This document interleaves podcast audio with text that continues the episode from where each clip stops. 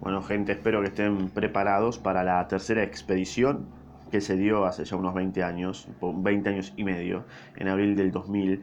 ¿Qué pasaba en el abril del 2000? No tengo idea. Creo que había una, una bueno, acá en Argentina se estaba viniendo una crisis muy picante. Eh, de la Rúa, bueno, no sé qué tiene que ver esto. Eh, cuestión, la tercera expedición de Crónicas Marcianas, no sé qué capítulo es ya, supongo que el sexto, séptimo, quinto, no tengo idea, no lo cuento, no dice el número. Dice abril del 2000, listo, abril del 2000, la tercera expedición campeón del universo místico. Bien, la nave vino del espacio, ¿no? Vino de las estrellas, claramente, y las velocidades negras, y los movimientos brillantes y los silenciosos abismos del espacio. Era una nave nueva, ¿viste? Con fuego en las entrañas y hombres en las celdas de metal, y se movía en un silencio limpio, vehemente y cálido. Llevaba 17 hombres, incluyendo un capitán. 17 hombres, una banda, boludo. O sea, y estaban por matar más gente. En la pista de Ohio, la muchedumbre había gritado había gritado, agitando las manos a la luz del sol, ¿viste? Como diciendo, ¡ah, cohete pelotudo! ¿Viste? Como cuando salía el Titanic, bueno, algo así. Y el cohete había florecido en ardientes capullos de color y había escapado alejándose en el espacio, en el tercer viaje a Marte. Así como que lo recalca en negrita, ¿viste? Bien, ahora estaba desacelerando con una eficiencia metálica en las atmósferas superiores de Marte, ¿viste? Era todavía hermoso y muy fuerte. Había avanzado como un pálido leviatán marino. Leviatán marino, me encanta Leviatán marino, hermoso, hermoso. ¿Por qué no te vas a la leviatana, a la leviatanada concha de tu madre? Marina, por las aguas de medianoche del espacio. Bien, había dejado atrás la luna antigua y se había precipitado al interior de una nada que seguía a otra nada.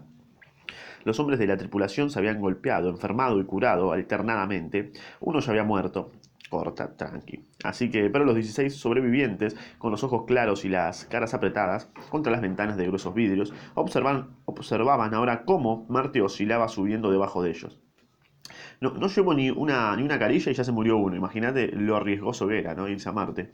Así que Elon Musk, andás a ver las muertes que debe cargar en sus hombros Elon Musk, ¿no? Se dejaba llevar por un libro, ¿viste? De hace 70 años el pelotudo. Marte, exclamó el navegante Lustig. El viejo y simpático Marte, dijo Samuel Hingston, Samuel, arqueólogo. Bien, dijo el capitán John Black. Es muy importante que dice John Black, que Black sería negro, ¿no? En inglés, sí, John Negro muy importante recalcar el negro. El cohete se posó en un prado verde y, afuera, en el prado, había un ciervo de hierro. Más allá se alzaba una alta casa victoriana, silenciosa a la luz del sol, toda cubierta de volutas y molduras rococó, con ventanas de vidrio coloreados, azules y rosas y verdes y amarillos. En el porche crecían unos geranios y una vieja hamaca colgaba del techo y se balanceaba de aquí para atrás, de hacia atrás y hacia adelante, hacia atrás y hacia adelante. Leí lo mismo dos veces como un pelotudo, mecida por la brisa. La casa estaba coronada por una cúpula con ventanas de vidrios rectangulares y un techo de caperuza. Por la ventana se podía ver una pieza de música titulada Hermoso Ohio en un atril. Alrededor del cohete y en las cuatro direcciones se extendía el pueblo, viste verde y tranquilo, bajo el cielo primaveral de Marte. Había casas blancas y de ladrillos rojos y álamos altos que se movían en el viento y arces y castaños, todos altos. En el campanario de la iglesia dormían unas campanas doradas. Los hombres del cohete miraron fuera y vieron todo esto, y luego se miraron unos a otros y miraron otra vez fuera, pálidos, tomándose de los codos, como si no pudieran respirar, ¿viste? Más o menos así. Demonios, dijo Lustig en voz baja, frotándose torpemente los ojos. Ah, ok, lo voy a interpretar. Demonios. Demonios. No puede ser, dijo Samuel. Se oyó la voz del químico, ¿no? Atmósfera encarecida. Atmósfera encarecida, señor, pero segura. Hay oxígeno suficiente. Entonces saldremos, dijo Lustig. Esperen, replicó el capitán John Black. ¿Qué es esto en realidad? Es un pueblo, boludo, con aire enrarecido, pero respirable, nada más. O sea, nunca viste un pueblo marciano, pero tú, se, se, hacen drama por todo ustedes, loco, ¿eh? ¿Para qué son, eh, cómo se dice? Astronautas. Ustedes son boludos. Y es un pueblo idéntico a los pueblos de la Tierra, ¿viste? Dijo Hingston, el arqueólogo. Increíble, no puede ser, pero lo es. El capitán John Black lo miró inexpresivamente. ¿Cree usted posible que las civilizaciones de dos planetas marchen y evolucionen de la misma manera? Kingston, y sí, pelotudito, te pensás que somos los únicos en el mundo, en el universo, perdón, en universo. ¿Eh? Estúpido. Nunca lo hubiera pensado, capitán. ¿Cómo que nunca lo pensaste? ¿Pero qué tenés? La imaginación toda censurada, pelotudo. El capitán se acercó a la ventana. Miren, geranios. Una planta de cultivo. ¡Ah! Esa variedad específica se conoce en la Tierra solo desde hace 50 años. La puta que lo parió. Piensen cómo evolucionan las plantas durante miles de años. Y luego díganme si es lógico que los marcianos tengan, no sé, primero ventanas con vidrios emplomados, segundo, cúpulas, tercero, columpios en los porch, cuarto, un instrumento que parece un piano y que probablemente es un piano, y quinto, un podcast que se llama Por las ramas. Y si miran ustedes detenidamente por la lente telescópica, es lógico que un compositor marciano haya compuesto una pieza de música titulada, aunque parezca mentira, Hermoso Ohio. Esto querría decir que hay un río Ohio en Marte. El capitán Williams, por supuesto, exclamó Kingston. ¿Eh? Que el capitán Williams, el que ya se murió, y su tripulación de tres hombres, o Nathaniel York y su compañero. Eso lo explicaría todo. Eso no explica una mierda, pelotudo. Según parece, el cohete de York, de estalló el día que llegó a Marte y York y su compañero murieron, ¿viste? En cuanto a Williams y sus tres hombres, bueno, el cohete fue destruido al día siguiente de haber llegado. Al menos las pulsaciones de los transmisores cesaron entonces. Si hubieran sobrevivido, se habrían comunicado con nosotros. O sea, usa un poco la cabeza, pelotudo, ¿para qué sos astronauta? De todos modos, desde la expedición de York solo ha pasado un año, y es muy importante recalcarlo aunque no tenga nada que ver con lo que estamos hablando, y el capitán Williams y sus hombres llegaron aquí en el mes de agosto. Así que suponiendo que estén vivos, ¿no? O sea, ponete a pensar un poquito, usa tus neuronas, que para eso sos astronauta, y para eso te paga Elon Musk, hubieran podido construir un pueblo como este y envejecerlo en tan poco tiempo, aún con la ayuda de una brillante raza marciana? Obviamente que no, porque vos te estás rigiendo por solamente la lógica humana y en Marte hay otra lógica, seguramente, pelotudo. Ahora, mira el pueblo. Está ahí desde hace por lo menos, no sé, qué sé yo, 70 años, ¿no? Inchequeablemente no hay ningún estudio, pero decimos que es por 70 años. Miren la madera de ese porch. Miren esos árboles, boludo, todos centenarios, sí, sí. No, esto no es la obra de George Williams, es otra cosa y no me gusta un carajo. Y no saldré de la nave porque soy un cagón, ¿eh? Para aclararlo. Además, dijo Lustig, Williams y sus hombres, y también York, descendieron en el lado opuesto de Marte. Nosotros hemos tenido la precaución de descender en este lado. ¿No? Como si eso tuviese algo que ver, que estás en un planeta totalmente ajeno a cualquier otra cosa. Excelente argumento, sí, sí. ¿Cómo es posible que una tribu marciana hostil haya llamado a York y a Williams? Nos ordenaron que descendiéramos en una región alejada, ¿viste? Para enviar otro desastre. Eh, para evitar otro desastre, perdón. Estamos, por lo tanto, o así parece, en un lugar que Williams y York no conocieron. Eh, si llegaste y solamente buscaste este capítulo y no tenés ni idea de quiénes son Williams y York, eh, bueno, son las dos eh, anteriores expediciones. York es de la primera expedición y Williams de la segunda expedición, que lamentablemente, bueno, lo mataron. Que está el capítulo Los hombres de la tierra, la verdad que fue muy triste, muy, la verdad que me, me rompió el corazón. Todavía lo estoy superando, pero bueno, Maldita sea, dijo Kingston. Yo quiero ir al pueblo, capitán, con el permiso de usted. Es posible que en todos los planetas de nuestro sistema solar haya pautas similares de ideas, diagramas de civilización. Quizá estemos en el umbral del descubrimiento psicológico y metafísico más importante de nuestra época. Bien, bien. Mira el arqueólogo, no es ningún pelotudo, ¿viste? Como que analiza más allá, ¿viste? De la lógica humana. Yo quisiera esperar un rato, dijo el capitán John Black. Es posible, señor, que estemos en presencia de un fenómeno que demuestra por primera vez y plenamente la existencia de Dios, señor. Eh, bueno, muchos buenos creyentes no han necesitado esa prueba, señor Inkston. Yo soy uno de ellos, capitán, pero es evidente que un pueblo como este no puede existir sin intervención divina. Esos detalles. no sé si reír o llorar. No haga ni una cosa ni otra. Por lo menos hasta saber con qué carajo nos enfrentamos. ¿Con qué carajo nos enfrentamos? dijo Lustig. Con nada, capitán. Es un pueblo agradable, verde y tranquilo. Un poco anticuado, como el pueblo donde nací, pero bueno, qué sé yo, me gusta el aspecto que tiene, está fachero. Decía fachero, ¿viste? Estaba en el Marte, ¿eh? decía ahí, está fachero, ¿eh? Está bueno, compa. Eh, padre. ¿Cuándo nació usted, Lustig? En 1950, señor. ¿Y usted, Kingston? En 1955, en Rainer, en Rainer, Iowa. Y este pueblo se parece al mío. Hingston, Lustig, yo podría ser el padre de cualquiera de ustedes, ¿viste? Tengo 80 años cumplidos. Boludo, ¿qué haces con 80 años en Marte? Vos estás... Quédate en tu casa rascándote un huevo, ya está, boludo, ya viviste la vida. ¿Qué haces con 80 años en Marte? Dejate joder. Mi abuelo me dice, me voy a Marte. ¿Qué sé, boludo? O sea, básicamente me despido y no lo voy a ver nunca más. O sea, no va a sobrevivir, claramente, ¿no? Tengo 80 años cumplidos. Nací en 1920 en Illinois y con ayuda de Dios y de la ciencia, que en los últimos 50 años ha logrado rejuvenecer a los viejos, aquí estoy en Marte, no más cansado que los demás, pero infinitamente más receloso. Este pueblo, quizá pacífico y acogedor, se parece tanto a Green Bluff, Illinois, o Illinois, que me, que me espanta, la puta que lo parió. Se parece demasiado a Green Bluff. Y volviendo hacia el radiotelegrama, al radiotelegrafista añadió, comuníquese con la Tierra, muchacho, dígales que hemos llegado, nada más, dígales que mañana enviaremos un informe completo. Sí, capitán. El capitán acercó al ojo de buey una cara que tenía que haber sido la de un octogenario, pero que parecía la de un hombre de unos 40 años más o menos. Le diré lo que vamos a hacer, Lustig. Usted, Hingston y yo daremos una vuelta por el pueblo. Los demás se quedarán a bordo. Si ocurre algo, se irán enseguida, y es mejor perder tres hombres que toda una nave. Si ocurre algo malo, nuestra tripulación puede avisar al próximo cohete. Creo que será el del capitán Wilder, que saldrá en la próxima Navidad. Eh, ah, falta poquito. Ah, si en Marte hay algo hostil, queremos que el próximo cohete venga bien armado. También lo estamos nosotros. Disponemos de un verdadero arsenal. de Sarandí.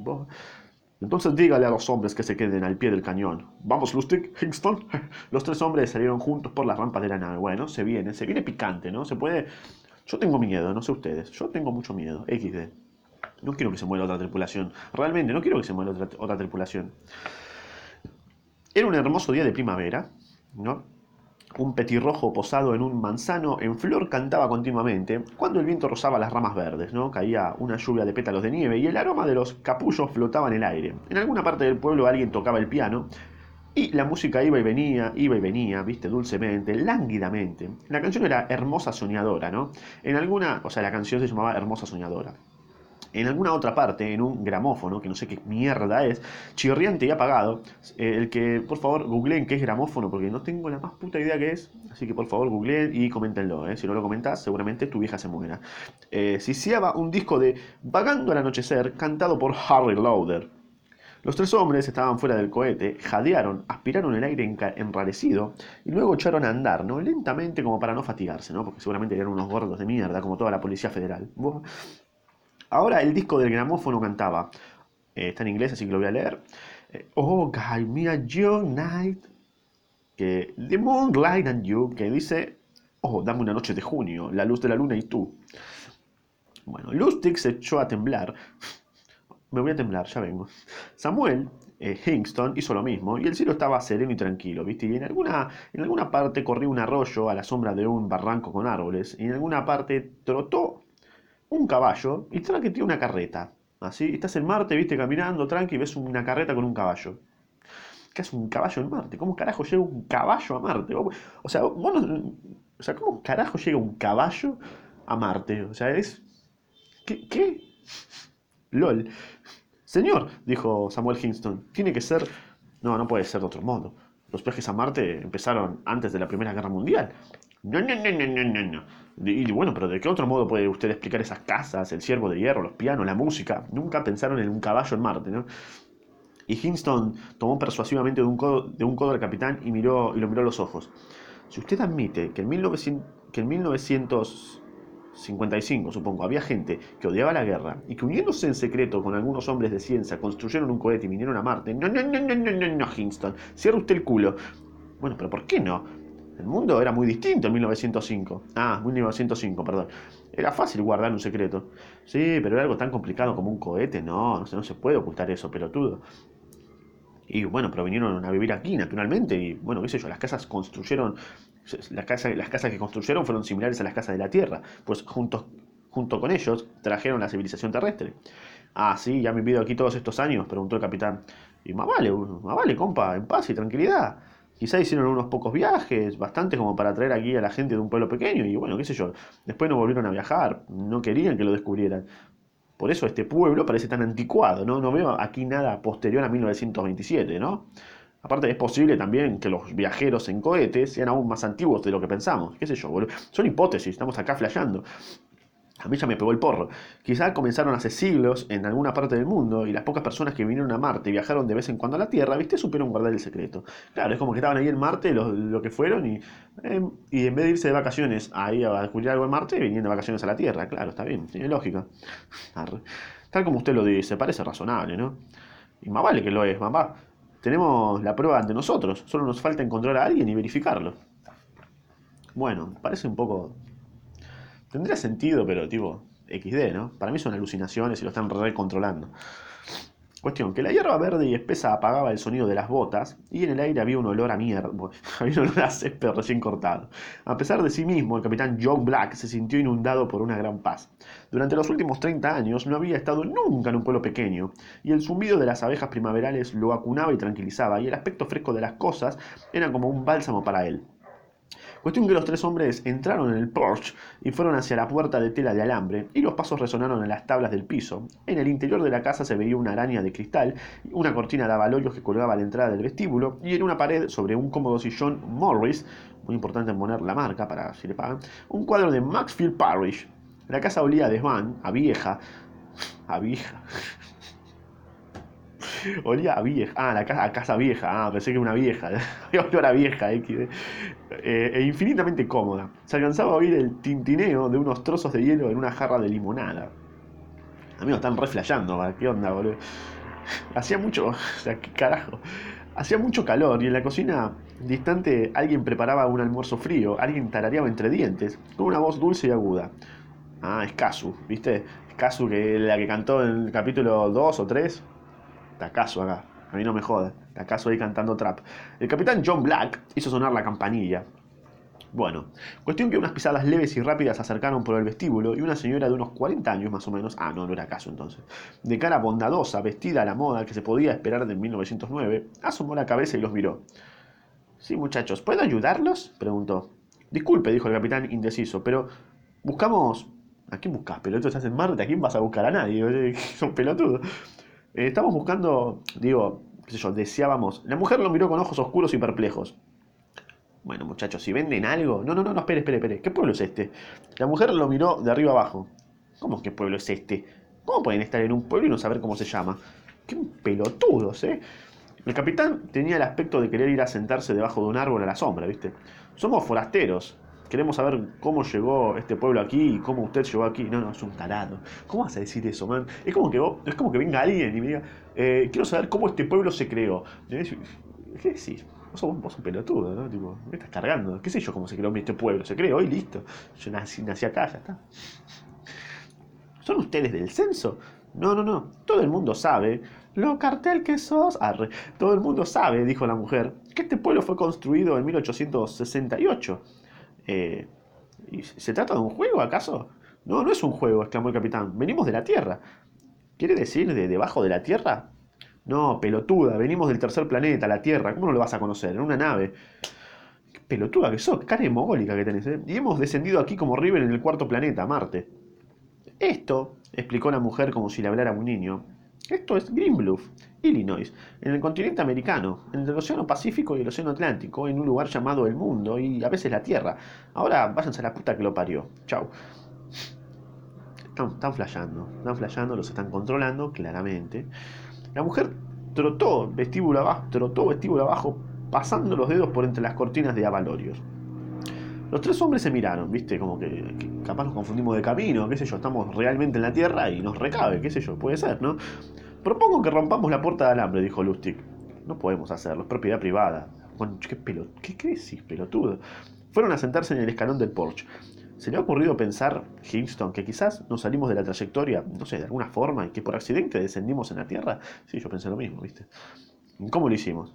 Y qué sé yo, te estoy preguntando, no sé, así como para flashear. Déjame pensar, que, no sé, eso es un boludo, no te, te puede decir nada, loco. Comprobamos cada kilómetro de la trayectoria, dijo Kingston. Nuestros cronómetros dijeron tantos kilómetros y, no sé, dejamos atrás la luna y luego, y luego y salimos al espacio. Y acá estamos, qué sé yo, estoy seguro de que estamos en Marte, no hay chance de que no estemos en Marte. Y si por accidente, no sé, nos hubiésemos perdido en las dimensiones del espacio y el tiempo, ¿viste? Y hubiéramos aterrizado en una Tierra hace 30 o 40 años, eso sería muy, muy flashero y hermoso. Ah, Lustig, qué mierda decimos. Dios, cada vez estás más pelotudo, loco. Lustig se acercó a la puerta, hizo sonar la campanilla y gritó a las habitaciones frescas y oscuras. ¿En qué año estamos? En 1926, por supuesto. Ah, en 1926, por supuesto, contestó la mujer sentada en una mecedora, tomando un sorbo de limonada. ¿no? Lustig se volvió muy excitado. Ah, se calentaba con la vieja tomando limonada, esos fetiches XD. Revoludo, ¿viste?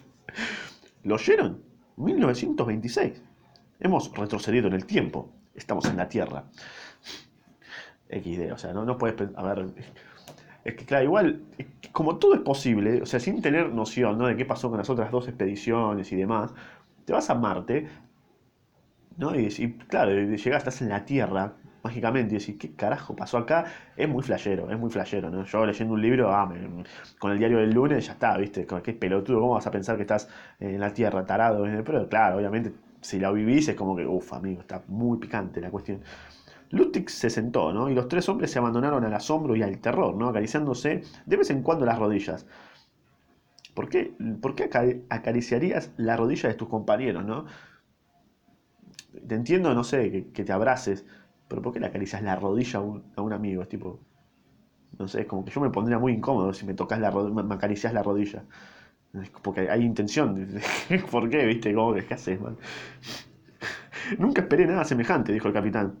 Confieso que tengo un susto de todos los diablos. ¿Cómo puede ocurrir una cosa así? La puta madre. Ojalá hubiéramos traído a Einstein con nosotros.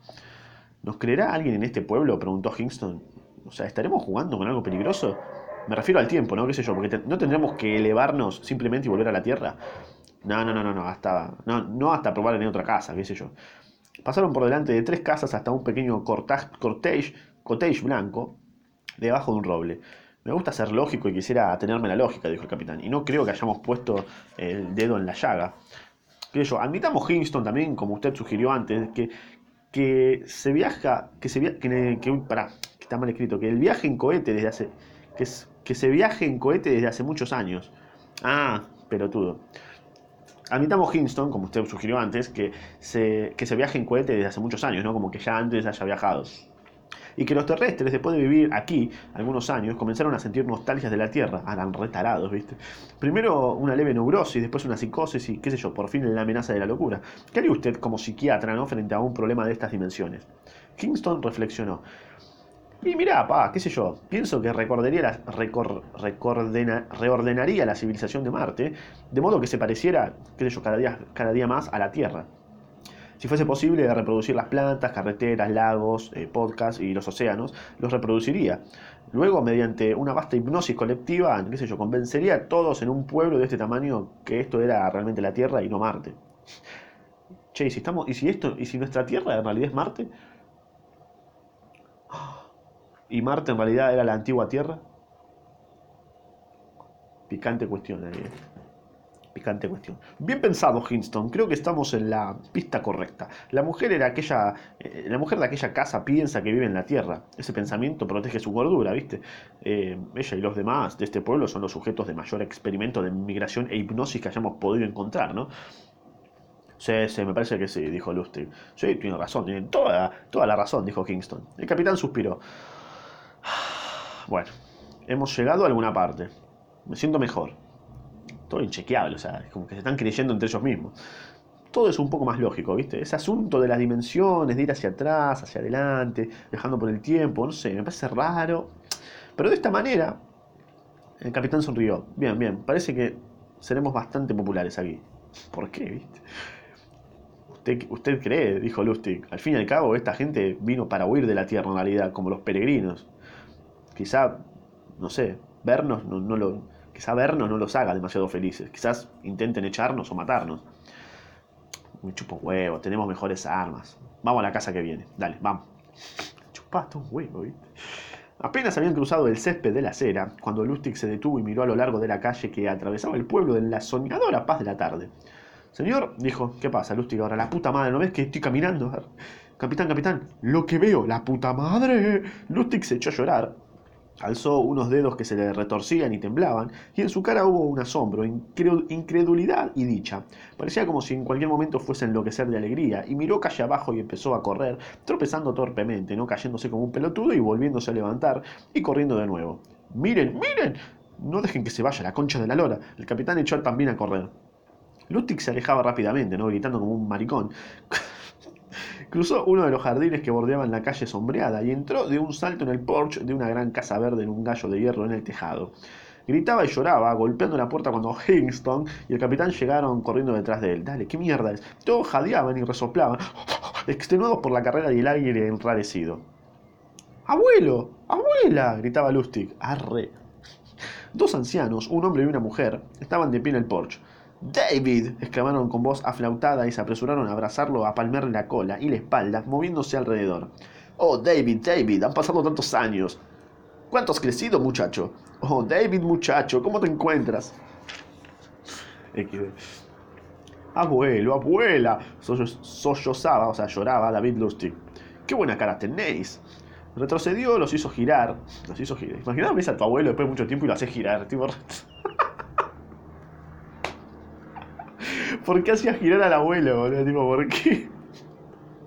Re raro, boludo. Ves a tu abuelo después de tanto tiempo y lo abrazás y lo empezás a girar. Como que es una cosa, boludo. No puedo reír por esto, boludo. Retrocedió, los hizo girar. Los besó, claro, los besó, los abrazó, está bien, lloró con ellos, está bien, pero ¿por qué los girás? ¿Por qué, ¿Por qué chabón? Lloró sobre ellos y volvió a retroceder mirándolos con ojos parpadeantes. No puedo dejar de pensar en girar a alguien, tipo, ¿por qué? Ay, boludo. Concha de la lora. El sol brillaba en el cielo, el viento soplaba, el césped era verde, las puertas de tela de alambre estaban abiertas de par en par. Entra, muchacho, entra. Hay té helado, mucho té. Estoy con unos amigos. Lustig se dio vuelta. Estoy con los pibes. Lustig se dio vuelta e hizo señas al capitán, excitado, ¿no? Riéndose. Capitán, venga. ¿Cómo están ustedes? Dijeron los viejos. Pasen. Los, los pibes.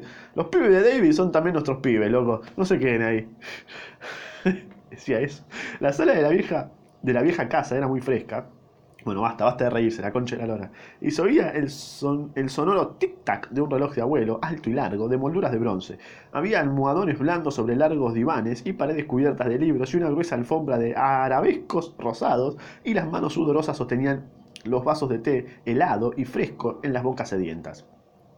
Salud, pibes. La abuela se llevó el vaso a los dientes de porcelana. ¿Desde cuándo están acá, abuela? preguntó Lustig. Y desde que, desde que nos morimos uh, amigo, te dice eso y estamos muertos. O sea, yo automáticamente, automáticamente pienso, estoy muerto, ya está. El capitán John Black puso el vaso en la mesa. ¿Desde cuándo? Ah, sí. Lustig asintió. Murieron hace 30 años. Está cargando. Joder. Pequeño detalle, ¿viste? Tipo, ah, sí, está muerto hace una banda de tiempo, sí, obviamente. ¿Cómo que? ¿Ah? Bien ahí, gracias por decirlo. Eh, bueno, murieron hace 30 años. ¡Ay, usted ahí tan tranquilo! gritó el capitán. ¡Silencio! La vieja guiñó un ojo brillante. ¿Quién es usted para discutir lo que pasa? Estamos acá, boludo. ¿Qué es la vida? De todos modos. Claro, boludo. ¿Qué es la vida? Eso, boludo, la puta madre. ¿Quién decide por qué, para qué o dónde? Solo, solo sabemos que estamos aquí, vivos otra vez, y nos hacemos preguntas. Listo. Una segunda oportunidad. Se inclinó y mostró una muñeca delgada. Una muñeca inflable. Toque. El capitán tocó. Sólida, ¿eh? El capitán asintió. Bueno. Entonces, concluyó con aire de triunfo. ¿Para qué hacer preguntas? Bueno, replicó el capitán. A ver, tiene sentido, ¿no? Claramente. Bueno, replicó el capitán. Nunca imaginamos que encontraríamos una cosa como esta en Marte, ¿no? Pues la han encontrado. Me atrevería a decirle que hay muchas cosas en todos los planetas que le revelarían los infinitos designios de Dios. ¿Esto es el cielo? preguntó Hingston, ¿no? Claro, es como una, una pregunta humilde, ¿viste? Como, che, ya que no querés que te hagamos preguntas, tipo, estamos en el cielo, estamos muertos, ¿qué onda? ¿Viste? ¿Qué? Tonterías, no, pero ¿qué, decís, pelotudo? Es un mundo y tenemos aquí una segunda oportunidad. Nadie nos dijo por qué, pero tampoco nadie nos dijo por qué estábamos en la Tierra. Me refiero a la otra Tierra, esa, esa mierda de lo que ustedes vienen, esa de donde vienen ustedes, ¿viste? ¿Cómo sabemos que no había todavía otra antes, además de esa? Claramente. Buena pregunta, dijo el capitán. Lustig no dejaba de sonreír mirando a sus abuelos. ¡Qué alegría veros! ¡Qué alegría! El capitán se incorporó y se palmió una pierna con aire de descuido. Tenemos que irnos. Bueno, muchas gracias por, por las birras. Volverán, por supuesto, dijeron los viejos. Vengan esta noche a cenar. Sí, vamos a ver si venimos. Igual gracias. Hay mucho que hacer, ¿viste? Mis hombres me esperan en el cohete y aparte... Se interrumpió, se volvió hacia la puerta sobresaltado, y muy lejos a la luz del sol había un sonido de voces y grandes gritos de bienvenida. ¿Qué pasa? preguntó Kingston. Pronto lo sabremos. El capitán John Black cruzó abruptamente la puerta y corrió por la hierba verde y salió a la calle del pueblo marciano. Se detuvo mirando el cohete, las portezuelas estaban abiertas y la tripulación salía y saludaba, y se mezclaba con la muchedumbre que se había reunido, ¿viste? hablando, riendo, estrechando manos. Me parece que los tripulantes no, no se acuerdan de lo que tenían que hacer, que era quedarse en el cohete por las dudas. Unos pelotudos, ¿viste? La gente bailaba alrededor y la gente se arremolinaba. El cohete yacía vacío y abandonado. una banda de música rompió a tocar a la luz del sol, ¿viste? Lanzando una alegre melodía desde tubas. Tubas, qué linda palabra la tuba. me acuerdo que la tuba la tocaba Talla de los Backyardigans. Por eso me acuerdo de la tuba, porque a Talla le gustaba la tuba. ¿eh? ¿Por qué se acordaba de eso? No sé, me acuerdo de que una tuba, listo, Talla, de los Backyardigans. Melodía desde tubas y trompetas que apuntaban al cielo hubo un redoble de tambores y un chillido de gaitas, ¿no? Y también de las gaitas, bueno, de Willy el escocés, ¿viste? Niños gritaban ¡Hurra! Hombres gordos repartían cigarros y el alcalde del pueblo pronunció un discurso. Luego, los miembros de la tripulación, viste, dando un abrazo a una madre y el otro un padre, una hermana, se fueron muy animados calle abajo y entraron en casas pequeñas y en grandes mansiones. Deténganse, gritó el capitán Black. Las puertas se cerraron de golpe. El calor creció en el claro cielo de la primavera y todo quedó en silencio, y la banda de música desapareció detrás de una esquina, alejándose del cohete que brillaba y centellaba la luz del sol. Lo han abandonado, dijo el capitán. ¿Eh? Abandonaron la nave como boca. Les arrancaría la piel, hijos de remil puta. Tenían órdenes bien precisas la puta que lo parió, ¿eh? Capitán, no sea duro con ellos, dijo Lustig. Se han encontrado con parientes y amigos, guacho. No es una excusa. Dale, capitán, no te ponga la gorra. Piensen lo que habrían sentido con todas esas caras familiares alrededor de la nave, dijo Lustig. No importa, tenían órdenes, la puta que lo parió. Ah, vos sos capitán. ¿Qué hubieran sentido usted? Hubieran cumplido las órdenes, comenzó a decir el capitán y se quedó boquiabierto. Por la acera, bajo el sol de Marte, venía caminando un joven de unos 26 años, alto, sonriente, de ojos asombrosamente claros y azules. ¡John! gritó el joven y trotó hacia ellos. ¿Qué? El capitán Black se tambaleó. El joven llegó corriendo, le tomó la mano y le palmeó la pija, y le palmeó la espalda. John, bandido. Ah, eres tú, compa, dijo el capitán John Black. Más vale que soy yo, perro. ¿Quién creías que era? Y Edward. El capitán, reteniendo la mano del joven desconocido, se volvió a Lustig y a Hingston. Mirá, este guacho es mi hermano, Edward. Ed, te presento a mis hombres, ¿viste? Lustig, Hingston. mi hermano. John y Edward se daban la mano y se apretaban los brazos y al fin se abrazaron. Ay, Ed, John, sinvergüenza, picarón. Tienes muy buena cara, Ed, pero pero ¿cómo? No has cambiado nada en todo este tiempo. ¿Qué pasó? ¿Te moriste? Recuerdo cuando tenías 26 años y yo 19. La puta que lo parió, loco. Hace tanto tiempo y estás acá. Ah, señor, ¿qué pasa aquí? Mamá está esperándonos, dijo Edward Black, sonriendo. Mamá. Y papá también, ¿eh? ¡Papá! Re sorprendido. Eh. El capitán casi cayó al suelo como si lo hubieran golpeado con un arma poderosa. Echó a caminar rígidamente, con pasos desmañados, ¿viste? ahora quédate en, el cohete, la concha de tu madre. ¿Papá y mamá están vivos? ¿Dónde carajo están? En la vieja casa de Oaknoll Avenue. Ah, la vieja casa. El capitán miraba fijamente con un deleitado asombro. ¿Han, oído ustedes Lustig Kingston? Kingston se había ido a la mierda y había visto su propia casa en el fondo de la calle y corrió hacia ella, claramente. Y Lustig se cagaba de risa, ¿viste? Claramente, como diciendo, ah, ahora anda el cohete, pelotudito. Ve usted, capitán, ¿qué les ha ocurrido a los del cohete? No han podido impedirlo.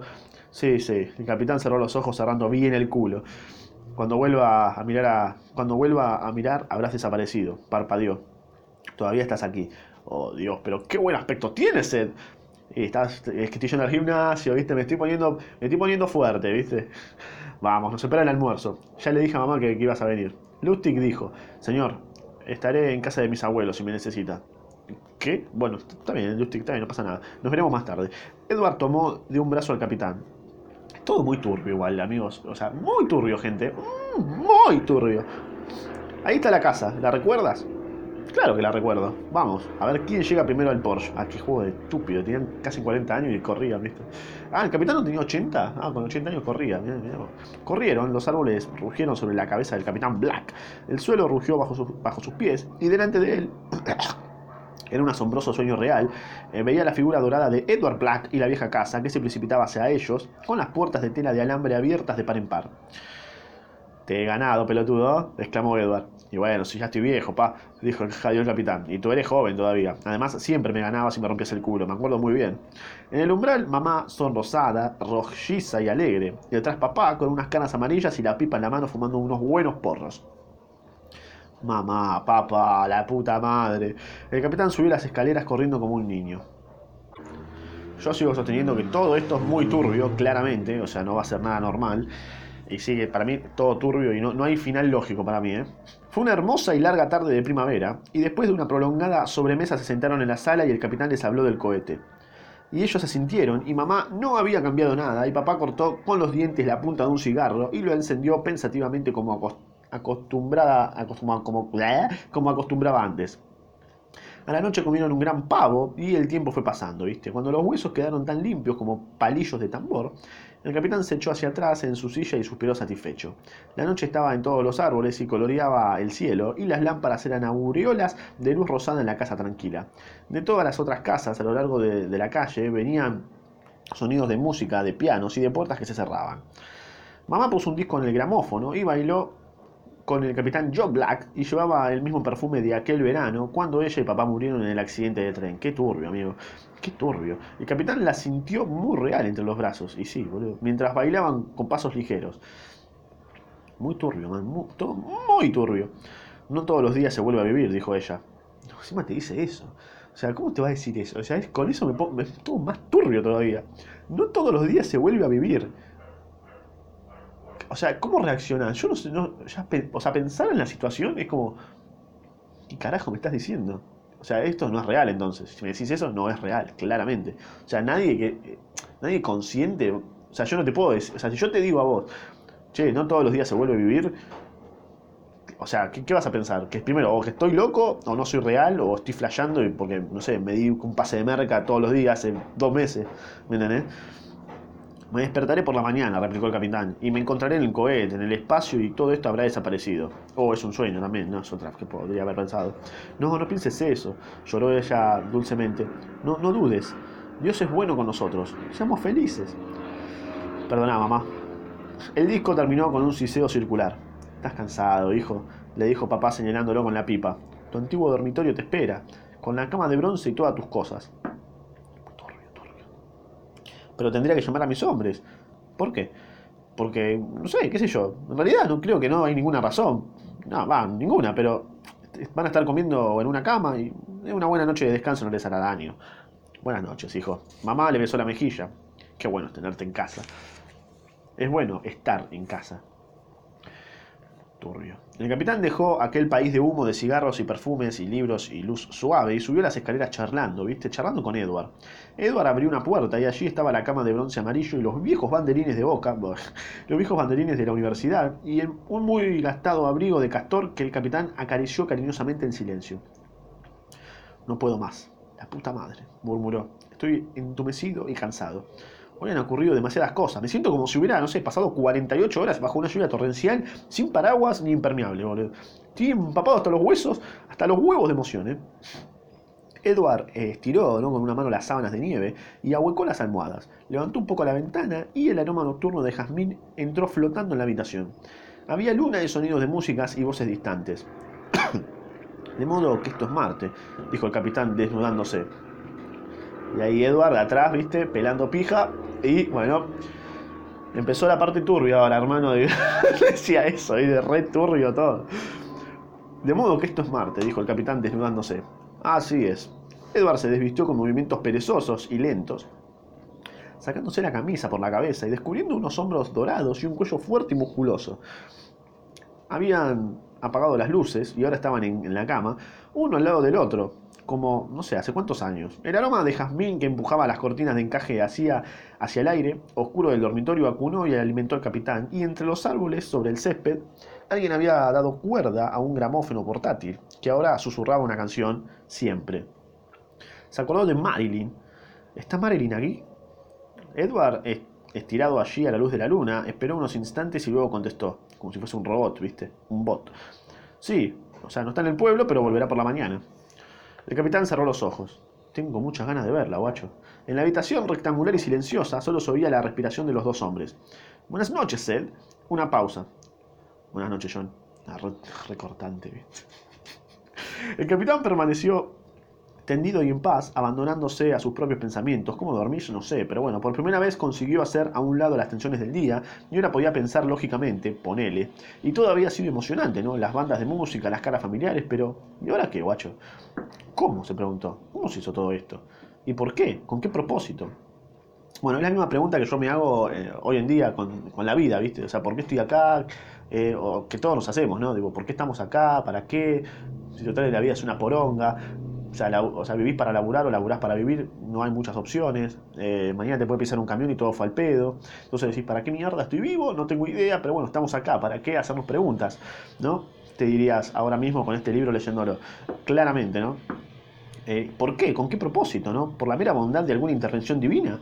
Entonces Dios se preocupa realmente por sus criaturas. ¿Cómo y por qué y para qué? ¿no? Claro, o sea, si fuese una creación de algo esto, eh, ¿por qué? ¿Por qué? ¿Por qué nos creó? Es casi perverso. Más o menos. Consideró las distintas teorías que habían adelantado Hingston y Lustig en el primer calor de la tarde y dejó que otras muchas teorías nuevas le bajaran a través de la mente como perezosos guijarros que giraban echando alrededor de unas luces mortecinas. Mamá, papá, Edward, Tierra, Marte, marcianos. ¿Qué es eso? ¿Por qué es eso? ¿Quién había vivido aquí hace mil años en Marte? ¿Marcianos? ¿O habrá sido siempre todo como ahora? Marcianos. El capitán repitió la palabra ociosamente, interiormente. Marcianos. Marcianos. Marcianos. Marcianos. Marcianos, marcianos, marcianos, marcianos, marcianos, marcianos. ¿Viste? Cuando decís mucho una palabra, es como que la desconoces como lo, como lo voy a hacer ahora. Marcianos, marcianos. Adelanta un minuto porque si no te va a embolar. Marcianos, marcianos, marcianos, marcianos, marcianos, marcianos, marcianos, comenda marcianos. Marcianos, marcianos, marcianos. Los marcianos, marcianos, marcianos.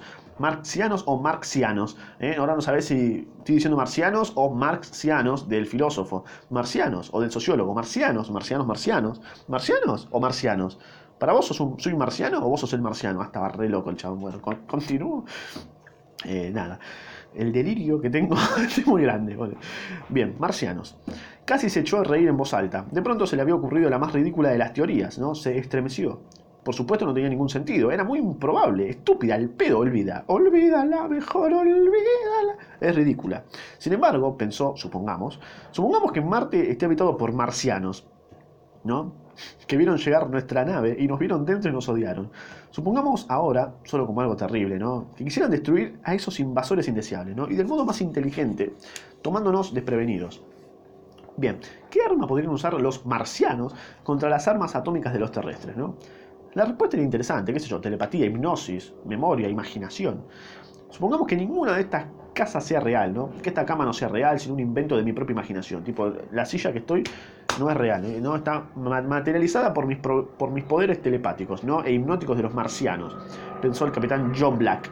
Supongamos que estas casas tengan realmente otra forma, ¿no? una forma marciana, ¿no? y que conociendo mis deseos y mis anhelos, como yo ahora, estos marcianos hayan hecho que se parezcan a mi viejo pueblo y mi vieja casa, para que yo no sospeche, ¿no? ¿Qué mejor modo de engañar a un hombre que utilizar a sus padres como cebo? Esta teoría es muy platónica, ¿no? Es como que en realidad nosotros estaríamos viviendo en el mundo de las ideas, y en realidad el mundo real, cuando lo conozcamos, tipo, ¿no? nadie nos va a creer, o capaz volvamos acá y nadie nos va a creer. Eh, todo es turbio, qué sé yo. ¿Estamos en la caverna? ¿Puede ser que estemos en la caverna, pa? Y este pueblo tan antiguo, de, mil, de 1926, muy anterior al nacimiento de mis hombres. Yo tenía seis años entonces, había discos de Harry Lauder, y cortinas de Avalorios y Hermoso Ohio, y cuadros de Maxwell Parrish que colgaban todavía de las paredes, y arquitectura de principios, de principios de siglo. Y si los marcianos hubieran sacado este pueblo de los recuerdos de mi mente, turbio. Dicen que los recuerdos de la niñez son los más claros.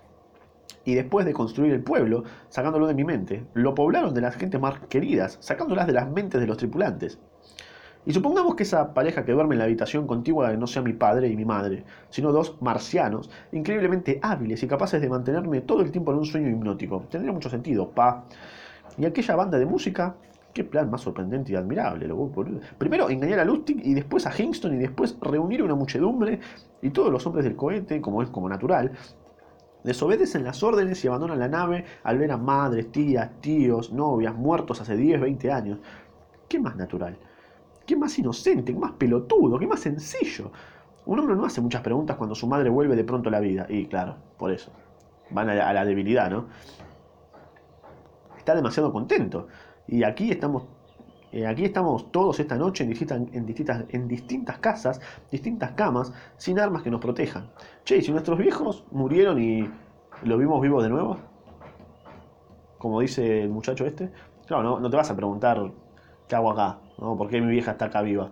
Capaz mi vieja ya se murió hace una banda de tiempo y cuando murió yo volví a nacer. Me explotó el cerebro. Me agarró un orgasmo cerebral. Bien, eh, distintas camas sin, sin, armas que nos protejan, y el cohete vacío a la luz de la luna, ¿y no sería espantoso y terrible descubrir que todo esto es parte de un inteligente plan de los marcianos para dividirnos y vencernos y matarnos? Ojalá sea así. En algún momento de esta noche, quizás mi hermano, que está en esta cama, cambiará de forma, se fundirá y se transformará en otra cosa, en una cosa terrible, en un marciano. Sería tan fácil para él volverse a la cama y clavarme un cuchillo en el corazón, ¿Por qué? Porque es un marciano. Y en todas esas casas, a lo largo de la calle, una docena de otros hermosos o padres fundiéndose de pronto y sacando cuchillos se abalanzarán sobre los confiados y dormidos terrestres. Le temblaban las manos bajo las mantas. Tenía el cuerpo helado, ¿no? De pronto la teoría no fue una teoría, ¿no? De pronto tuvo mucho miedo. Tipo, fue, tuvo mucho sentido también. Se incorporó en la cama y escuchó. ¿Qué, situación, no? Estás ahí, tipo, en una flayada cósmica, básicamente. Todo, todo en silencio, ¿viste? La música había cesado, el viento estaba, había muerto, su hermano dormía junto a él, o eso él creía. Levantó con mucho cuidado las mantas y salió de la cama, y había dado unos pocos pasos por el cuarto cuando oyó la voz de su hermano. ¿Dónde vas? ¿Eh? La voz de su hermano sonó otra vez fríamente. He dicho que a dónde vas. Voy a tomar agua. No tenés sed. Sí, tengo sed, la concha No, no tenés sed. El capitán John Black echó a correr por el cuarto, gritó y gritó dos veces. Nunca llegó a la puerta, ¿no? Claramente. A la mañana siguiente la banda de música tocó una marcha fúnebre. No, me, no, me, no, no, no, no. Está por terminar el capítulo y no quiero saber que murió el capitán. Por favor, no. No me digas que murió el capitán. Por Marciano, si vos me estás controlando ahora mismo, estoy por leer esto, que cambie lo que dice el libro. Por favor, te pido que no muera el capitán. Es lo único que te pido. Nada más. Ya no puedo superar otra muerte. Ya murió el, capitán Williams. Basta. Basta de muertes de capitanes. Concha de la lora, boludo. A la mañana siguiente la banda de música tocó una marcha fúnebre. ¿Preparados? De todas las casas de la calle salieron solemnes y reducidos cortejos, llevando largos cajones, y por la calle soleada, llorando, marcharon las abuelas, las madres, las hermanas, los hermanos, los tíos, los padres, y caminaron hasta el cementerio, donde había fosas nuevas recién abiertas y nuevas lápidas instaladas.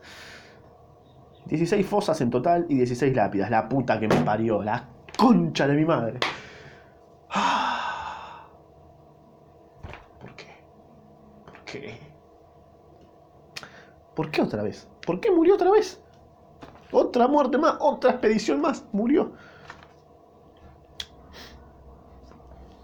¿Qué que te diga? Ah, la puta que lo parió, loco. El alcalde pronunció un discurso breve y triste me chupa todo un huevo, ya murieron, con una cara que a veces parecía la, cara del alcalde y a veces alguna otra cosa, ¿viste? Sí, nos chupa todo un huevo. El padre y la madre del capitán John Black estaban allí, no son los padres igual, con el hermano Edward llorando y sus caras antes, ante, y sus caras antes familiares se fundieron y transformaron en alguna otra cosa. El abuelo y la abuela de Lusty que estaban allí, ¿no? llorando el pedo, y sus caras, mentira, todo, todo mentira, y sus caras brillantes, con ese brillo que tienen las cosas en los días de calor, ¿viste? Se derritieron como la cera. Todo mentira, boludo. Bajaron los ataúdes, alguien habló de la inesperada muerte durante la noche de 16 hombres dignos. La tierra golpeó las tapas de los cajones y bueno, la banda de música volvió deprisa al pueblo con paso marcial, tocando Columbia, la perla del océano y ya nadie trabajó ese día. Encima lo laburaron. Sale la concha de su madre todo, marciano, el que escribió el libro. Ah, otra expedición al pedo, la puta que me parió. ¿Qué te diga? Ya está, se murieron, boludo, ya está. Se murió otra expedición, ya York, el capitán York, capitán William, ahora este pelotudo. Es la concha de su madre. Libro de mierda. Me está cagando la vida, loco. Me está cagando la vida. Váyanse todos a la puta que los recontra parió. No puede. Basta, basta, no. Basta. No puede morir más nadie. Basta.